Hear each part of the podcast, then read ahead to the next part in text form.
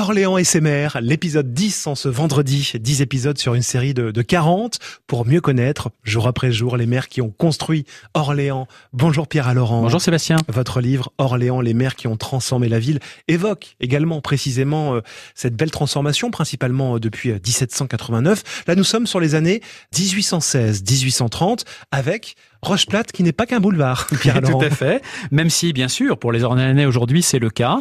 Et c'est légitime d'ailleurs, puisque c'est lui qui a commencé effectivement cette transformation de ce qu'on appelait la promenade, la promenade Rocheplate, euh, et euh, composée hein, d'arbres euh, remarquables sur les sur les mailles d'Orléans. C'est effectivement la période aujourd'hui très oubliée, hein, mais qui a suivi euh, la période napoléonienne, hein, donc ce qu'on appelle la restauration de la monarchie. Et il se trouve que Florisel euh, Louis de Drouin, comte de Rocheplate, ah, était, et oui, voilà, était un véritable royaliste convaincu et euh, qu'il a été d'ailleurs député du Loiret aussi, hein, qu'il a à la Chambre des députés à Paris soutenu euh, cette monarchie restaurée. Donc, pour situer pour vos auditeurs, hein, sous Louis XVIII et Charles X, donc les deux frères de feu Louis XVI. Donc, il a marqué la ville d'Orléans et puis également la commune du Loiret, d'Aulnay-la-Rivière. Tout à fait, puisqu'il y a bien un château Rocheplate à Aulnay-la-Rivière, propriété alors qui a appartenu à des, des, des grandes familles, hein, les Murat, donc euh, roi de Naples,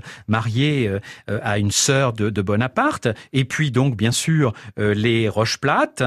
C'est un parc où l'Essonne prend sa naissance et effectivement le Duhamel du Monceau, hein, bien, bien connu, mmh, mmh. un grand botaniste bien connu dans le Loiret, a contribué aussi à la splendeur de, du parc de ce château où euh, le comte aimait à parcourir les ombrages en devisant avec ses amis euh, Alfred de Musset, le grand avocat du Loiret Berrier, euh, d'autres intellectuels. Et donc ce château Rocheplate, il est toujours à Aulnay-la-Rivière et il est inscrit au patrimoine, hein, au monument historique.